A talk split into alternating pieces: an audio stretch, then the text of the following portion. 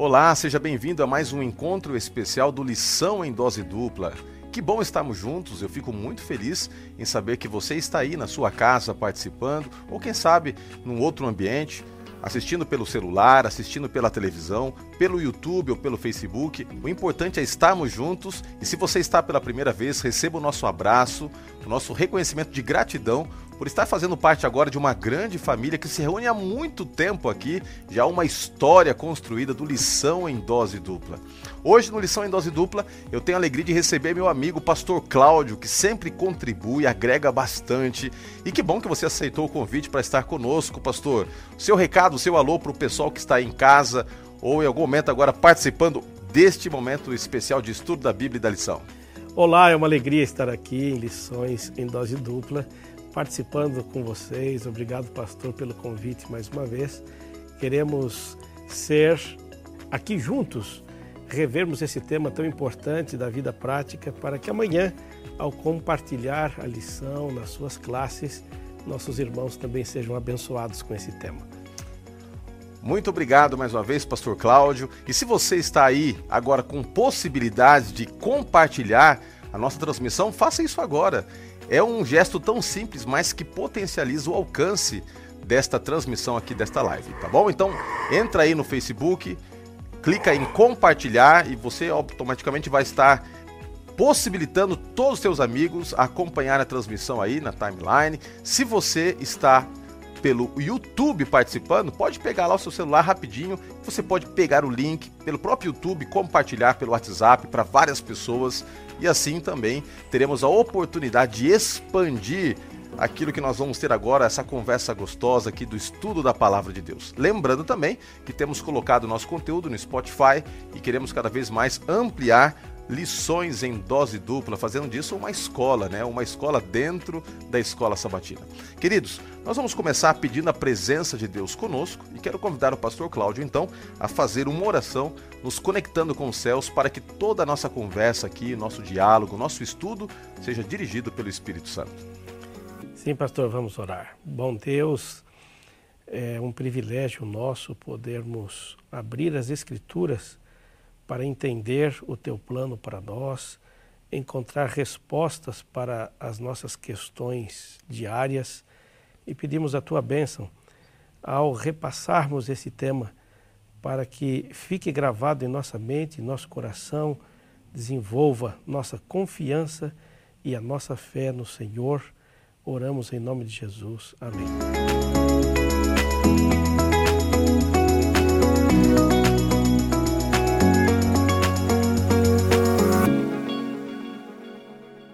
Texto base, o texto principal para o estudo desta semana foi Filipenses 4, verso 4. Eu quero ler contigo, diz o seguinte: Alegrem-se sempre no Senhor. Outra vez digo, alegrem-se. Como é bom estar feliz, como é bom poder regozijar-se em Deus, mesmo em meio às dificuldades. Agora, é fato que quando nós estamos vivendo um momento gostoso, aprazível, as coisas estão evoluindo, dando certo, é fácil se alegrar, é fácil louvar o nome de Deus. Mas e quando as coisas são adversas? E quando as coisas estão conspirando contra nós? Qual é a nossa postura? Ainda assim, há uma recomendação bíblica, e Paulo coloca aqui com muita ênfase, que nós devemos nos alegrar sempre em Deus, mesmo em cenários de adversidade. É por isso que o louvor, ele vai muito além de apenas um momento pontual ele envolve a vida. A nossa vida tem que ser uma vida de louvor. E nós vamos de maneira agora mais é, pragmática, analisando alguns cenários na Bíblia, identificar como podemos ter uma vida de louvor. Pastor Cláudio, já que nós estamos falando de louvor, eu estava estudando a lição e nós conversávamos há pouco antes da gravação de que às vezes existe uma certa dificuldade em compreender a diferença entre adoração e louvor. Acho que seria importante para o nosso querido ouvinte, a nossa querida ouvinte que está participando, né? Quem sabe aquele que está assistindo aí, né? É, conceitualizar e ter uma visão um pouquinho mais clara do que é adoração, do que é louvor, como as coisas podem estar associadas, para que então nós possamos entender o que é ter uma vida de louvor. Legal, pastor. Eu acho que realmente é importante, não é? é para muita gente, eles acabam meio que sendo sinônimos, louvar e adorar. A conceituação, embora tenha semelhança, há um conceito diferente, porque adorar significa prestar culto. Adorar tem a ver com venerar, prestar culto a uma divindade. Você só adora a um ser reconhecidamente superior a você mesmo, não é? Então, uma expressão de submissão, uma expressão de reconhecimento de soberania, isso é adoração. Tem relação com culto, com prestar uma adoração, um culto a alguém. Já o louvor ele pode se fazer presente ou fazer parte da adoração, mas não necessariamente significa que seja adoração. Numa conceituação de louvor, a, a, a palavra significaria admirar, falar bem, elogiar, engrandecer. Então, a adoração tem mais a ver com quem o ser adorado é. O louvor tem maior relação com o que esse ser significa para você. Então, esse significado será diferente para diferentes culturas, diferentes faixas etárias, diferentes maneiras de entender esta divindade. E o louvor pode se expressar, como por exemplo no caso de Miriam, quando terminaram de atravessar o, o, o mar, dançaram, cantaram, tocaram tamborins. O louvor sempre é uma expressão natural, espontânea do ser humano em relação a um ato de bondade da divindade para com ele. E isso pode se traduzir cantando, chorando, orando, é, dançando, tocando um instrumento. Então, se, só para concluir aqui, a adoração tem a ver com quem o ser adorado é, a divindade, e o louvor tem a ver com a sua experiência diante desse ser supremo. Que legal é poder entender um pouquinho essa conceitualização né, mais clara, mais objetiva. Adorar é você, como o pastor Cláudio mencionou, reconhecer a grandeza de Deus, a essência de quem Ele é, os seus atributos visíveis, os seus atributos invisíveis, ou seja, aquilo que Ele é de maneira intrínseca e aquilo que Ele manifesta através do seu amor, que é expresso no plano da salvação. E quando nós entendemos quem Deus é, e o adoramos, geralmente nós externalizamos essa adoração através de uma vida de louvor. E aí nós podemos, como o pastor Cláudio falou, adorá-lo louvando de muitas formas. Né? Tem gente que gosta de cantar, né?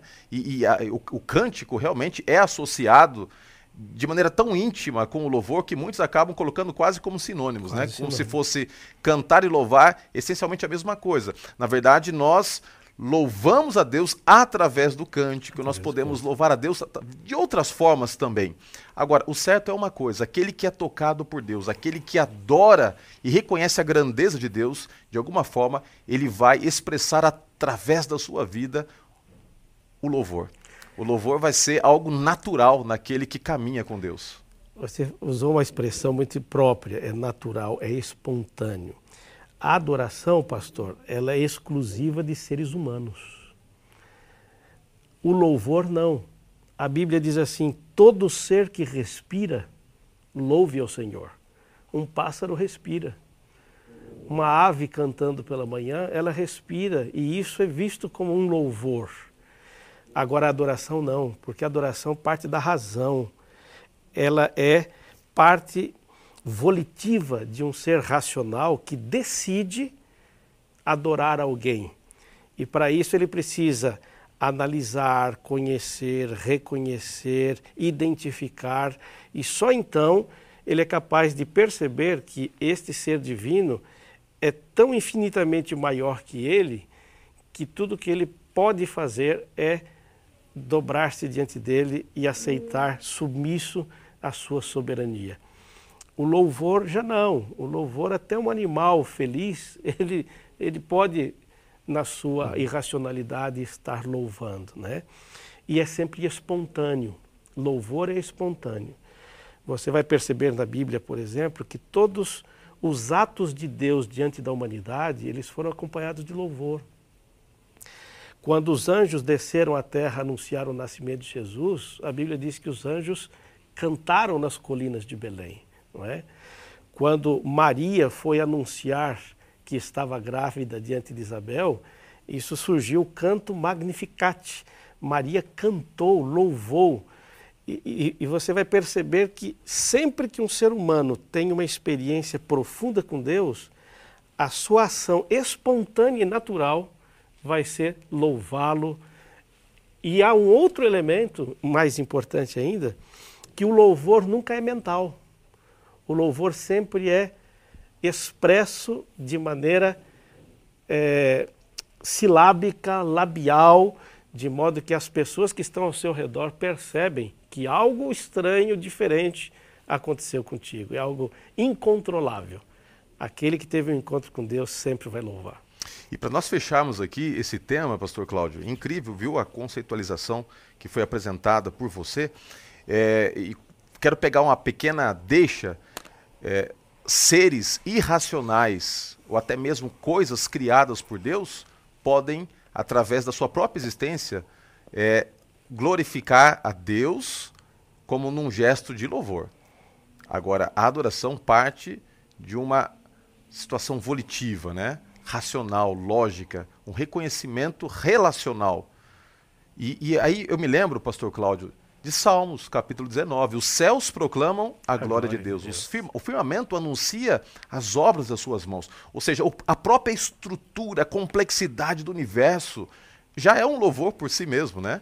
O átomo, ou até mesmo a grandeza de uma galáxia, é, ecoa isso tudo, essa, a, a grandeza da criação ecoa como um grande gesto de louvor ao Deus Criador.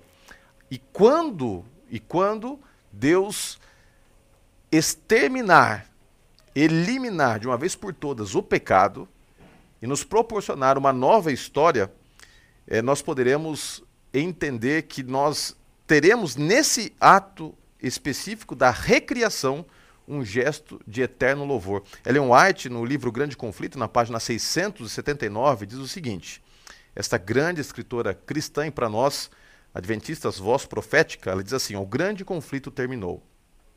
Pecado e pecadores não mais existem. O universo inteiro está purificado. Uma única palpitação de harmonia e júbilo vibra por toda a vasta criação. Daquele que tudo criou emanam luz, vida, alegria por todos os domínios do espaço infinito. Desde o minúsculo átomo até o maior dos mundos, todas as coisas, animadas e inanimadas, em sua serena beleza e perfeito gozo, declaram que Deus é amor. As coisas animadas, inanimadas, declaram através da sua própria existência, num gesto de louvor, que Deus é amor. Que coisa linda. Agora, este amor, ele é apresentado no contexto aqui da Bíblia como sendo algo essencial para a vida do cristão. Paulo estava preso em Roma. Momento muito difícil. Ele foi preso e posteriormente ele morre, né? Paulo teve dois momentos de prisão ali em Roma. O primeiro momento, em que ele meio que tem quase que uma prisão domiciliar. É, depois a situação se complica e tem um segundo momento de prisão que vai culminar com a sua decapitação, a sua morte. E pouco antes de morrer, ele se lembra de algumas igrejas e ele escreve algumas cartas para estas igrejas, que são chamadas de cartas da prisão. E Possivelmente, uma dessas cartas foi a carta de Filipenses, ao que tudo indica, é reconhecidamente uma das cartas de prisão, ou carta da prisão. E ali em Filipenses capítulo 4, que é o verso áureo, do verso 4 até o verso 7, eu não sei se você tem fácil aí, pastor, para ler para nós. Filipenses capítulo 4, do verso 4 até o verso 7. É sempre bom a sua participação. Aí você poderia ler para nós então aí. Filipenses capítulo 4, do verso 4 até o verso 7. Olha que coisa linda que Paulo escreveu quando estava preso, né, sofrendo, já antevendo a sua morte. Pastor, eu vou ler na nova versão, em português. Ele diz: Estejam sempre cheios de alegria no Senhor. E digo outra vez: alegrem-se no Senhor. Olha que coisa linda outra vez, alegrem-se no Senhor. O, o, o, contexto do capítulo 4 de Filipenses é um convite aos adoradores no tocante ao louvor. Ou seja, nós devemos louvar a Deus. Nós devemos estar alegres, mesmo em meio às adversidades. E aqui Paulo, Paulo nos exorta a nos alegrarmos constantemente. Isso, de acordo com o texto aqui da lição, aponta para dois aspectos. Primeiro, mesmo quando as circunstâncias são adversas. Nós temos que olhar para um mundo que muitas vezes está além das barreiras naturais e lógicas, e ao contemplarmos o sobrenatural, ao entendermos que existe um Deus ao nosso lado que cuida de nós, mesmo quando tudo está adverso, ainda assim nós devemos louvar o nome do Senhor. E talvez também esta exortação paulina seja um convite para que nós adoremos mesmo quando nós não temos vontade. Porque às vezes, quando você está ali se deparando com a morte, uma pessoa que você ama tanto, agora se encontra num caixão, diante de uma situação de desemprego, é difícil, parece que o louvor fica atravessado na garganta, parece que nós não temos forças para louvarmos, mas mesmo assim, quando nós não temos vontade, somos convidados, exortados e orientados a louvarmos a Deus, porque louvar é um ato de fé.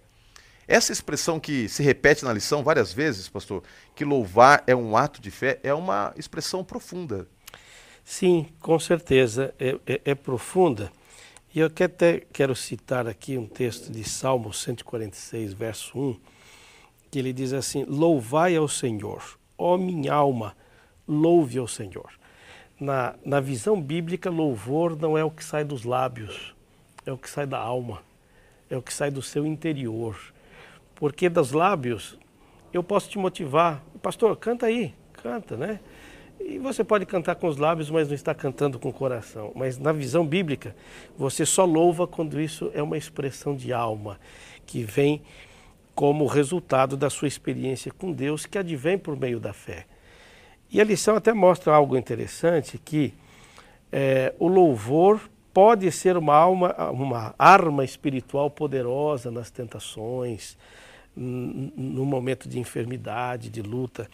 E eu listei aqui na minha compreensão, do porquê que o louvor acaba sendo tão importante para a gente em momentos de dificuldade. Eu creio, pastor, que aquele que louva ao Senhor, ele, por meio do louvor, desvia a atenção do que é terreno, do que está doendo, do sofrimento, do negativo, e o louvor direciona a sua mente e a sua visão espiritual a algo transcendente, superior, poderoso, soberano. Então, automaticamente, aquele que louva no momento da dor desvia o foco. Ele deixa de concentrar-se naquilo que é negativo e passa a concentrar em algo que lhe traz esperança.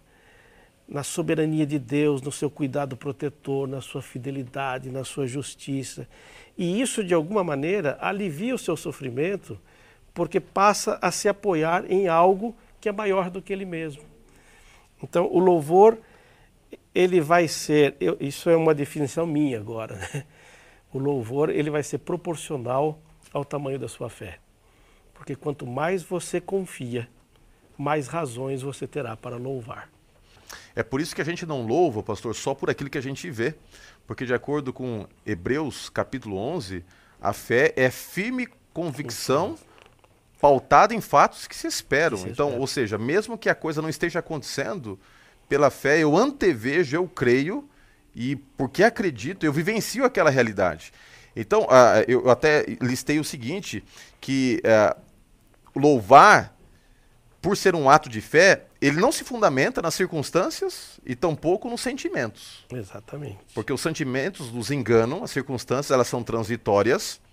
Agora, o louvar está pautado na essência de quem Deus é. E aí nós temos uma estabilidade plena. Ou Perfeito. seja, a despeito do que está acontecendo ou não está acontecendo, a, a, a despeito de, de, ter ocorrido, de não ter ocorrido, eu teria a minha, a minha é, motivação para louvar. Porque o louvor não, não, não é uma coisa que está atrelado às circunstâncias, está Exatamente. atrelado a um ser. Por isso que eu afirmo que a fé o louvor é proporcional à fé que se desenvolve. Porque a fé não é dar passos no escuro, sem saber o que tem pela frente. Você dá passo no escuro com a certeza, com base nas evidências do que já aconteceu no passado. Então não é, não é um passo cego, é um passo no escuro, mas não é um passo cego.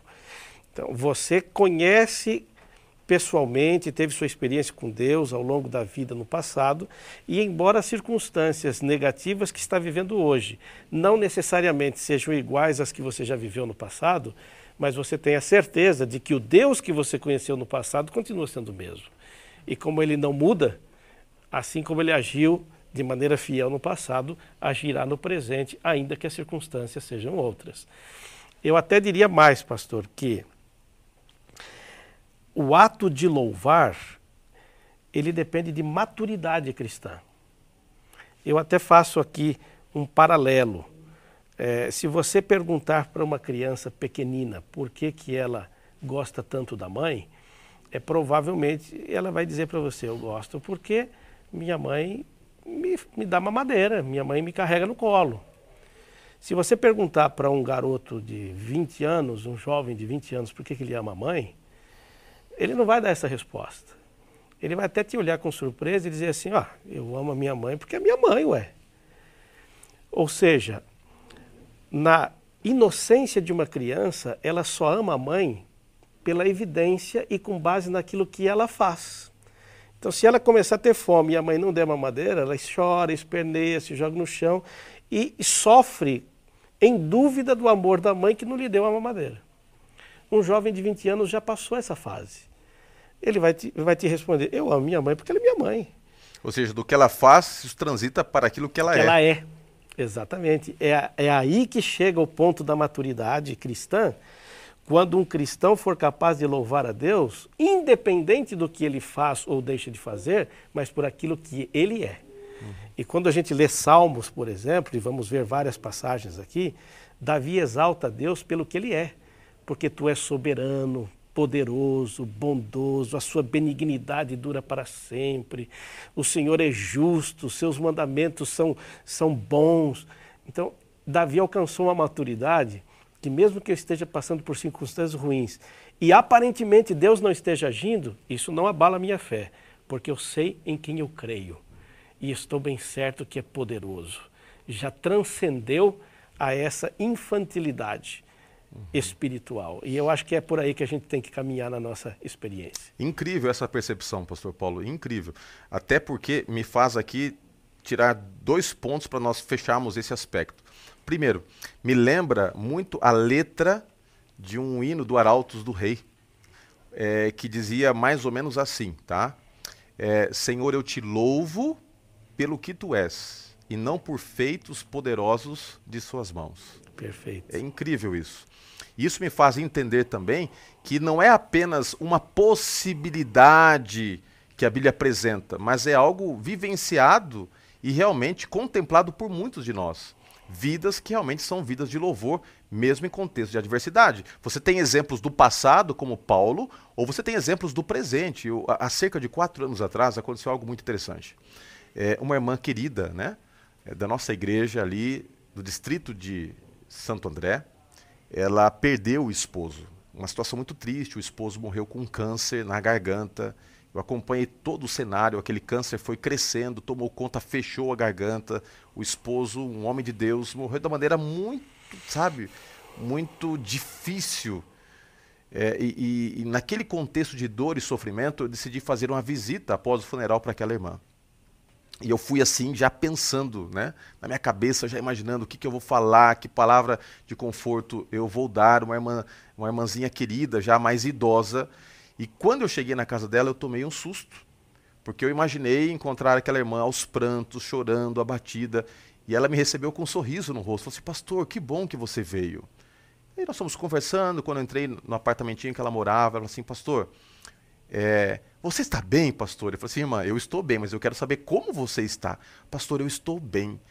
Está doendo, pastor, mas eu estou bem, sabe por quê? Porque eu amo tanto meu Jesus que eu tenho certeza que ele está cuidando de mim e que ele já me dá a certeza da ressurreição do meu esposo. Espera um pouquinho, pastor. Ela foi até o quarto, pegou um violão, pastor Cláudio, e começou a tocar violão.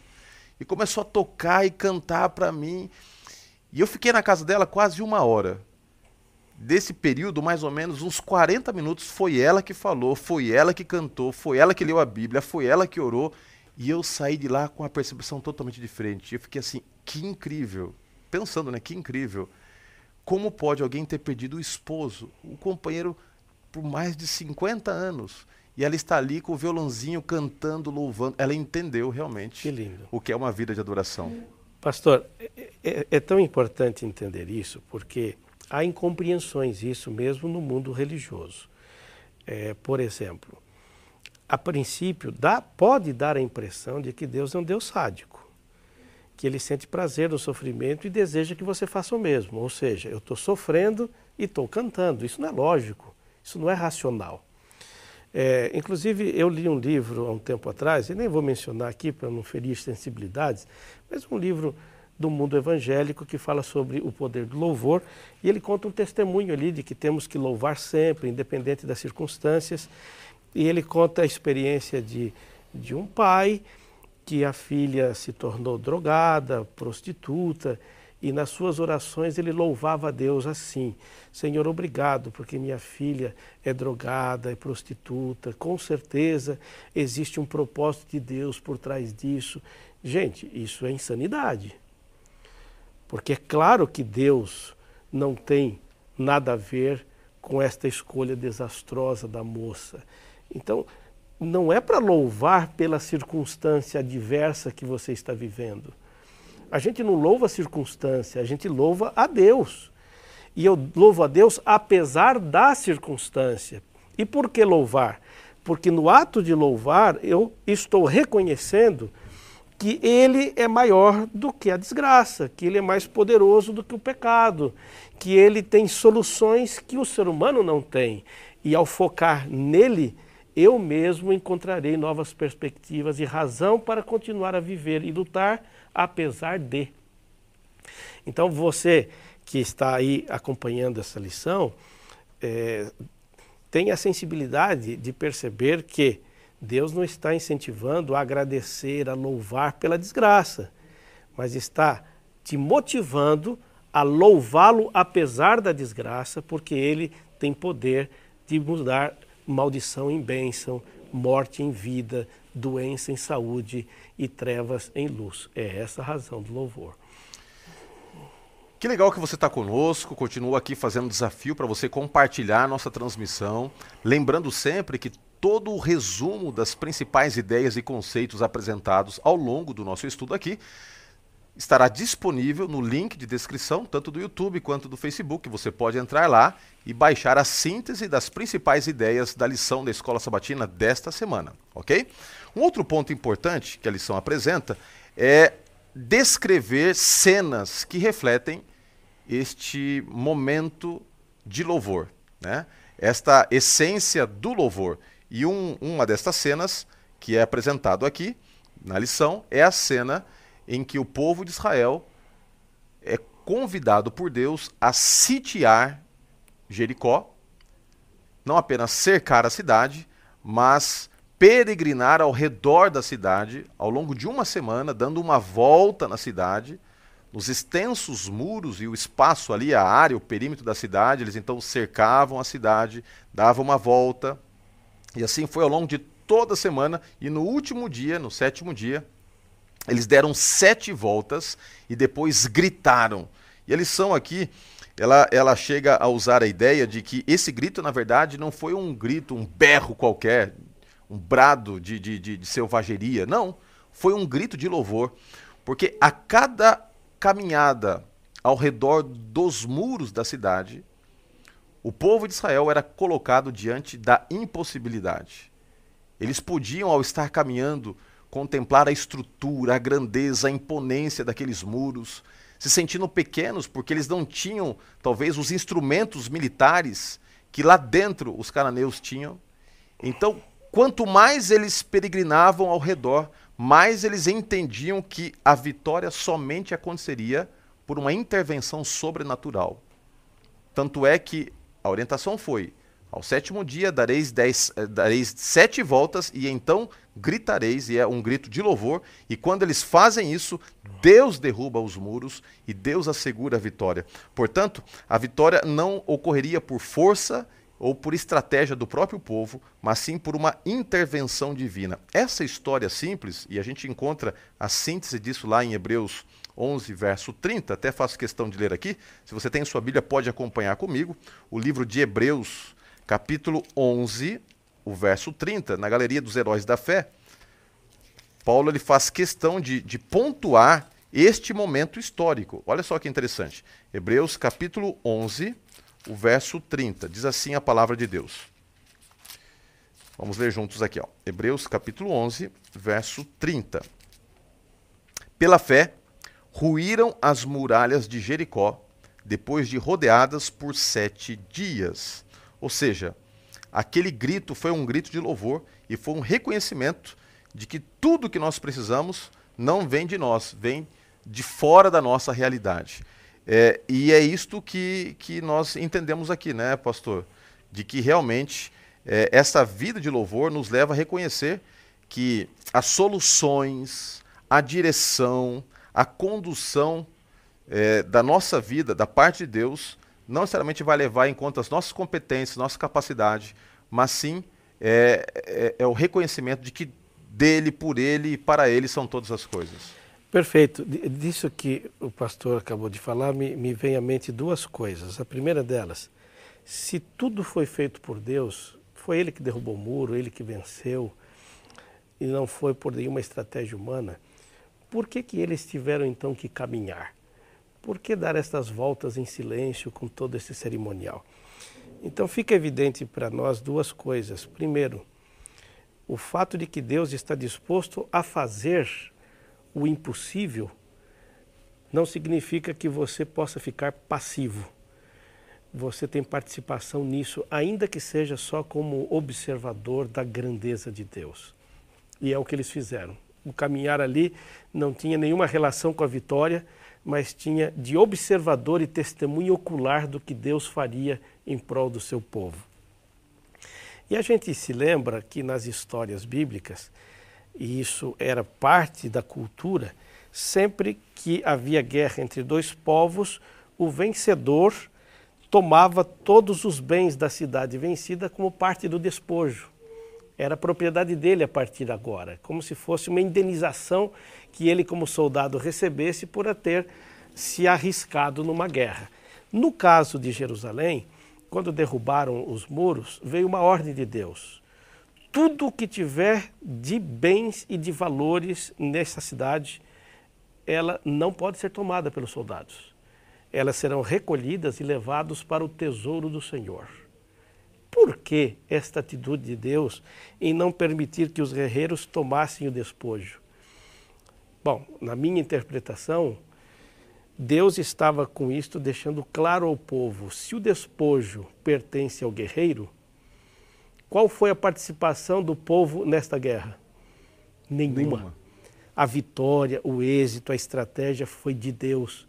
Então, ao não permitir que tomassem do despojo, Deus estava dando uma lembrança para eles.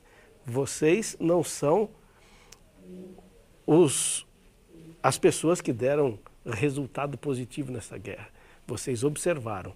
Então, o tesouro do despojo foi levado para o templo do Senhor. Cada vez que entrassem no templo e vissem aquele despojo, se lembrariam: isso não se deveu a que nós fizemos, mas ao que Deus fez. E eu acho, pastor, que todos nós deveríamos criar também ícones na vida é, para nos lembrar dessas vitórias do Senhor, para nos lembrar coisas que ocorreram que não se deveu à nossa experiência, à nossa eficácia, mas aos atos maravilhosos de Deus na nossa vida. E esse tipo de situação evita que a gente se exalte a si mesmo e tenha razões de sempre louvar ao Senhor. Teríamos que criar monumentos na vida de lembrança perpétua da ação de Deus. E sabe que uma das coisas, já que você está falando disso, pastor, eu me lembrei de uma coisa aqui. Às vezes, em alguns momentos em que Deus se manifesta e age na nossa vida, e é uma situação realmente é, visível, a gente poderia registrar, né? Registrar. Tirar uma foto, alguma coisa, sabe? Eu me lembro de uma situação, bom, não tenho tempo agora para historiar aqui o fato, mas uma situação em que eu tirei uma foto de um milagre que Deus fez. E vez por outra eu dou uma olhadinha naquela foto. Eu me lembro, é, parafraseando né, o pensamento de, que é usado por Ellen White, né? De que nada temos a temer quanto ao futuro, a menos que nos esqueçamos a maneira maravilhosa como Deus né, nos conduziu no passado. No passado né? Então, é, é, é impressionante a gente, às vezes, parar para pensar e analisar o que o Senhor tem feito em nós, na nossa vida. E talvez seja por isso que um dos próximos itens aqui da lição seja uma análise um pouquinho mais profunda do Salmo 145. É óbvio que o tempo vai apertando, né? E a gente tem aqui tempo para começar a nossa conversa, tempo para terminar, mas eu queria ler um pouquinho aqui desse salmo, porque é um salmo incrível. E Davi escreveu o seguinte: Exaltar-te-ei, ó Deus, meu e rei. Bendirei o teu nome para todo sempre. Todos os dias te bendirei e louvarei o teu nome para todo sempre. Grande é o Senhor e muito digno de ser louvado, a sua grandeza é insondável. Uma geração louvará a outra geração as tuas obras e anunciará os teus poderosos feitos. Meditarei no glorioso esplendor da tua majestade e nas tuas maravilhas. E ele continua aqui descrevendo, é um salmo de exaltação, de louvor, de adoração. E Spurgeon, analisando o contexto deste salmo, ele acaba estabelecendo aqui três coisas que refletem a nossa adoração, ou que deveriam ser a base da nossa adoração e nos conduzir ao louvor. Primeiro, nós louvamos quando olhamos ao nosso redor. E aqui o termo-chave é contemplação. Sabe? Então a gente, a gente é induzido, impulsionado, quando de maneira sincera estamos conectados com o Senhor, a louvá-lo, quando paramos para olhar. Né? Às vezes, o próprio fato de você olhar para as suas mãos. Sabe, outro dia eu peguei assim a câmera do meu celular e eu tirei uma foto bem de perto, pastor Cláudio, e eu pude ver a complexidade do tecido, né? Do tecido da, da derme, né? Como é, é, é impressionante, você olha a complexidade, é, é, é incrível, os poros, é, é, impressionante. Você olha para o seu corpo, quando você contempla, e aí entra né, o Salmo 19, quando contempla os céus, quando a gente para para olhar, nós somos induzidos a louvar. O segundo aspecto, quando nós louvamos ao nos lembrar do que vimos. E aí vem um pouquinho, né? Do souvenir da fé. A gente deveria ter esse souvenir da fé. Lembranças. A gente é conduzido aqui a refletir, a lembrar, a ponderar, a pensar em coisas que Deus já fez no passado. Um livramento, um milagre que Ele operou na vida de alguém que você ama, uma oportunidade de emprego que você sabe que foi uma intervenção direta de Deus. Como é gostoso quando a gente para para pensar no que Ele já fez. Porque quando a gente para para pensar no que ele já fez, nós temos segurança para entender que ele está fazendo e que ele fará muitas coisas ainda por nós. E o terceiro aspecto que Spurgeon coloca é que nós louvamos quando apresentamos nossos motivos para exaltar o Senhor, ou seja, a adoração, especialmente o louvor, envolve a proclamação. Spurgeon ele vai até além e ele diz que o louvor nunca deveria acontecer no silêncio. A adoração ela pode ser no silêncio, né? um ato introspectivo, de reflexão, mas o louvor é quando você explode isso de alguma forma, né? Através de uma manifestação pessoal, reconhecendo a grandeza desse Deus. Ou seja, contemplando, lembrando e proclamando. Interessante você falou de souvenir da fé, parece uma coisa até mística, mas você percebe que na Bíblia existiam souvenirs da fé. Quando eles atravessaram o Mar Vermelho, tiraram 12 pedras e fizeram um montão fora, ao lado do, do, do mar e ainda perguntaram: para quê? E Deus respondeu: para que no futuro, quando seus filhos perguntem, vocês tenham aqui um testemunho de que vocês atravessaram o mar. Eu conheci... No Rio Jordão a, a, temos essa, essa situação também. Também. E, e, e, deveríamos criar isso. Eu, eu, conheci uma pessoa que ela foi salva de uma maneira milagrosa de uma doença, foi curada e ela festejava, fazia uma festa de aniversário na data em que ela saiu do hospital, mas não era uma festa em comemoração a ela, era uma festa para lembrar-se, ela e a família, que foi nessa data que Deus havia libertado da enfermidade e da morte. Que coisa interessante. Deveríamos criar monumentos para lembrar a família, inclusive, não é? Olha, foi na data X que aconteceu isso. Vamos fazer aqui um culto de louvor, de gratidão a Deus. Seria bem interessante. Eu gostei da ideia é. do souvenir da fé. Queridos, nós estamos já quase no finalzinho do nosso estudo E agora, o penúltimo ponto que nós vamos abordar é justamente o fato de quando a gente louva, a gente está testemunhando. E o testemunho, ele convence, ele transforma. E a Bíblia traz aqui uma história, mais uma vez, envolvendo o apóstolo Paulo.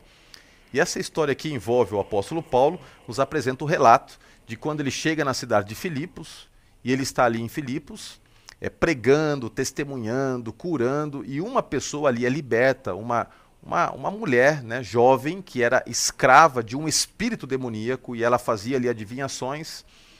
E Paulo então é, vê aquela situação e ele, a princípio, ele vai tolerando aquela mulher atrás dele, dizendo coisas, querendo ratificar né, a origem divina do ministério dele. E para que ele não fosse associado a essa mulher, ele coloca ali um divisor de águas, expulsando o demônio, dizendo: Não preciso do teu testemunho, não, basta o que Deus tem feito na minha vida, o chamado que eu tenho, não preciso da tua voz, diabo, para me reforçar. E quando o espírito de adivinhação sai daquela mulher, os empresários dela, hoje em dia tem jogador que tem empresário, né? Ela tinha empresários que ganhavam muito dinheiro com ela. E, então aqueles homens ficam revoltados, eles pegam o apóstolo Paulo e Silas, espancam os dois, colocam os dois na prisão.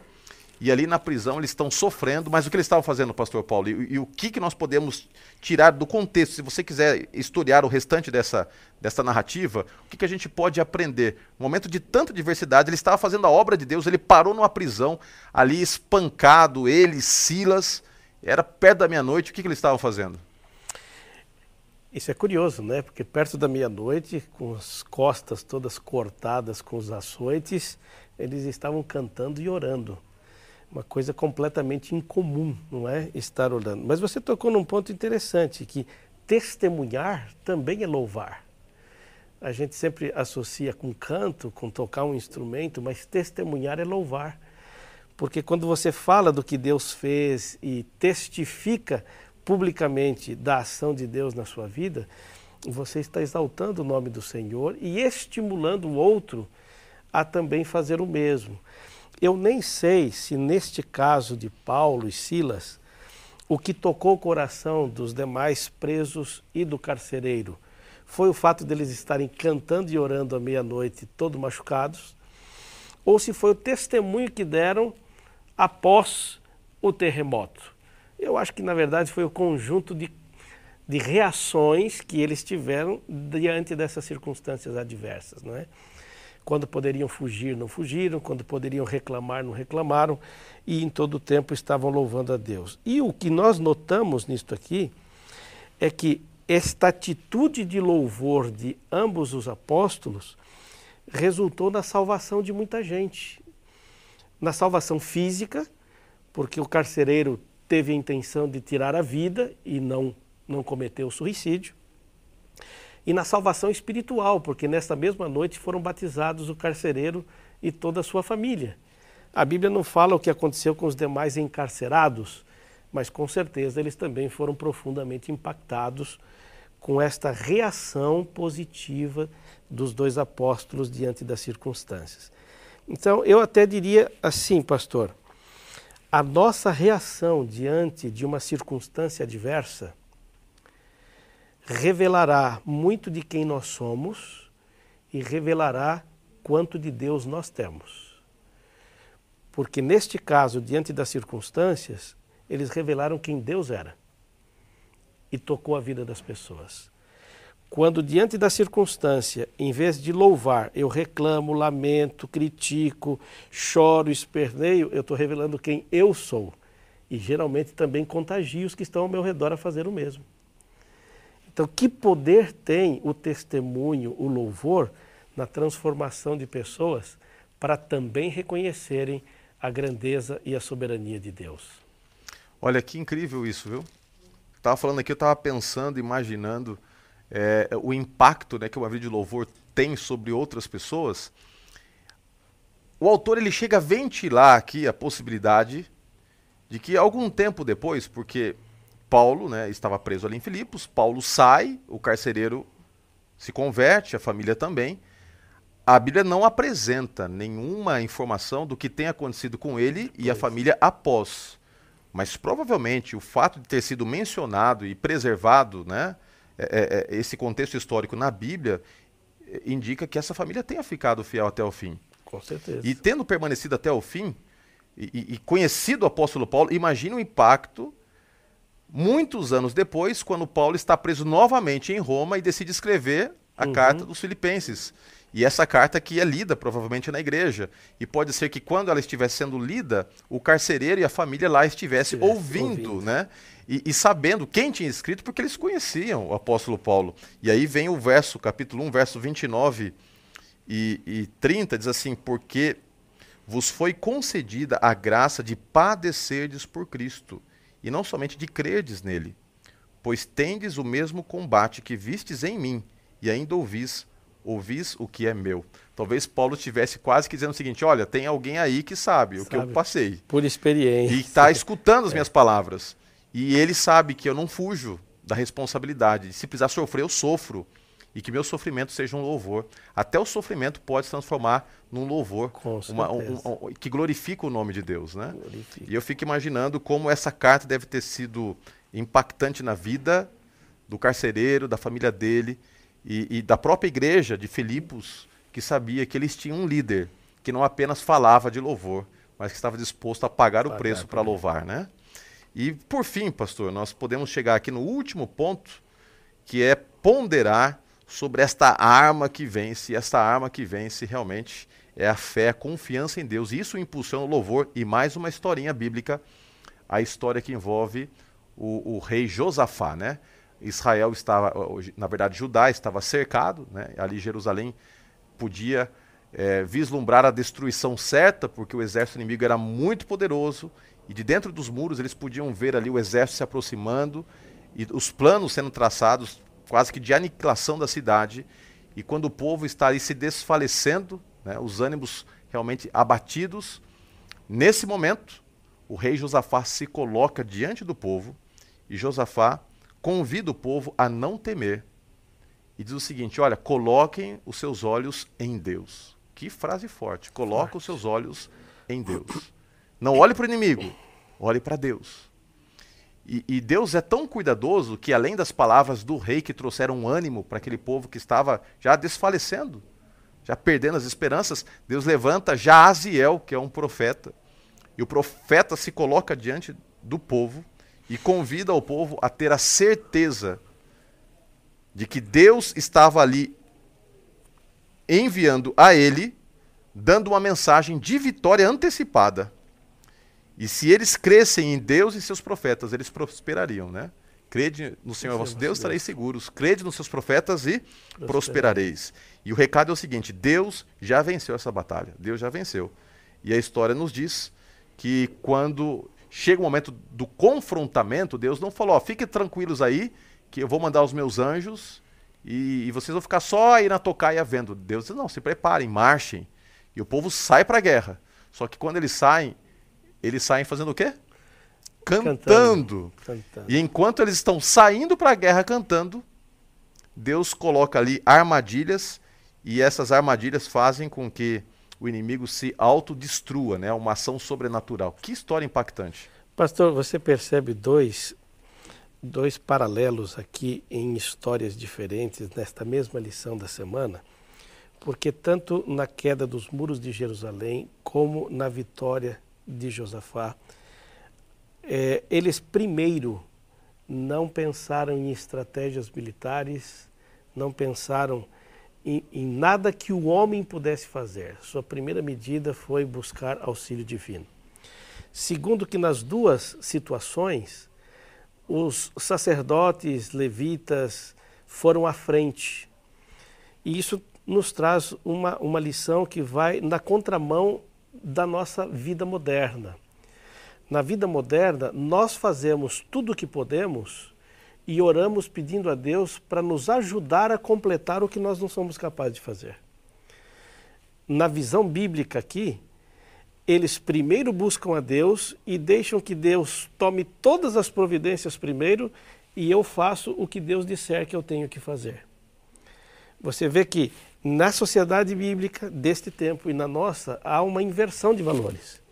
Eu faço tudo e peço que Deus me ajude eles punham Deus à frente de tudo e fica submisso esperando que Deus diga o que eles devem fazer. E na grande maioria das vezes eles nunca precisaram fazer a parte mais difícil, porque Deus já tinha feito e eles ficavam apenas como testemunhas. Eu imagino que se nós conseguíssemos resgatar isso em nossa vida, nossa experiência religiosa, muita coisa mudaria em nossa experiência, inclusive nos nossos cultos.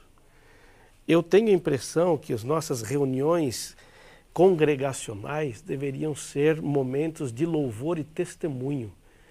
Deus foi à nossa frente ao longo da semana vencendo as batalhas e no sábado eu me reúno para, juntamente com meus irmãos, testificar do que Deus já fez e louvá-lo pela sua grandeza. Há uma grande lição por trás dessas atitudes desses dois homens, não é?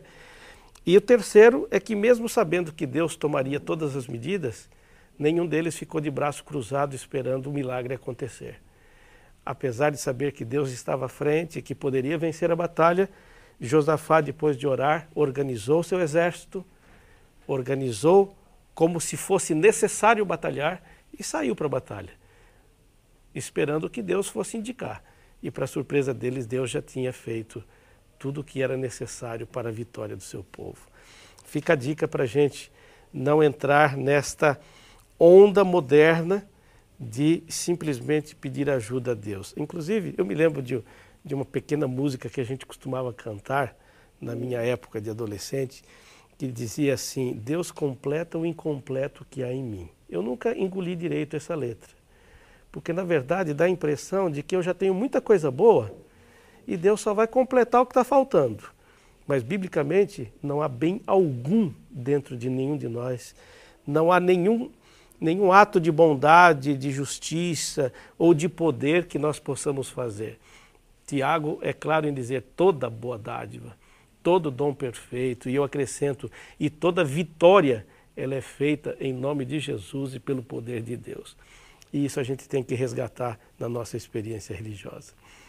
Como é gostoso estudar a Bíblia, né? Como é, é fascinante encontrar na palavra de Deus a força que a gente precisa para viver uma vida, um estilo de vida que é totalmente envolvido pela fé.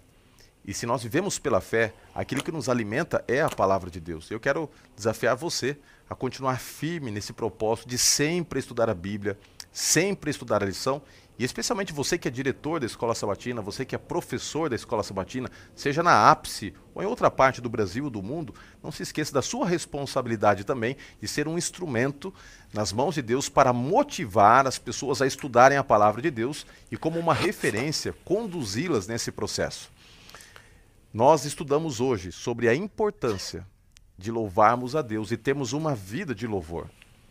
E eu espero que a sua vida e minha vida seja também uma vida de louvor que as circunstâncias não determinem o tipo de louvor ou até mesmo se seremos ou não adoradores sinceros e verdadeiros.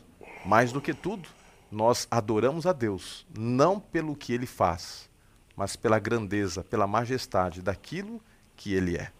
Que possamos ter isso em mente, este foco constantemente diante de nós. Eu quero orar por você e mais uma vez, minha palavra de gratidão por ter estado conosco, mais uma vez, estudando aqui a palavra do Senhor. E convido desde já, a semana que vem, novamente, participarmos aqui do Lição em Dose Dupla. E se você quer ter a síntese das principais ideias, entra aí no link da descrição do vídeo e baixe. E quem sabe pode compartilhar também com outros professores, amigos, estudantes da palavra de Deus. Oremos. Querido Pai que estás nos céus, obrigado, porque mesmo no contexto de tantos problemas, em situações adversas, nós temos o privilégio de construirmos contigo uma vida de louvor. Que esta vida de louvor possa refletir uma experiência sincera que temos tido contigo ao longo da nossa vida e que também este louvor possa apresentar ao mundo a adoração que reveste o nosso coração, entendendo que tu és tudo para nós porque somente em Ti e para Ti queremos ser. Entregamos nossa vida nas Tuas mãos e eu entrego através dessa oração cada pessoa que está participando dessa transmissão nas Tuas mãos. Nos abençoe e nos dê a Tua direção. Oramos em nome de Cristo Jesus. Amém.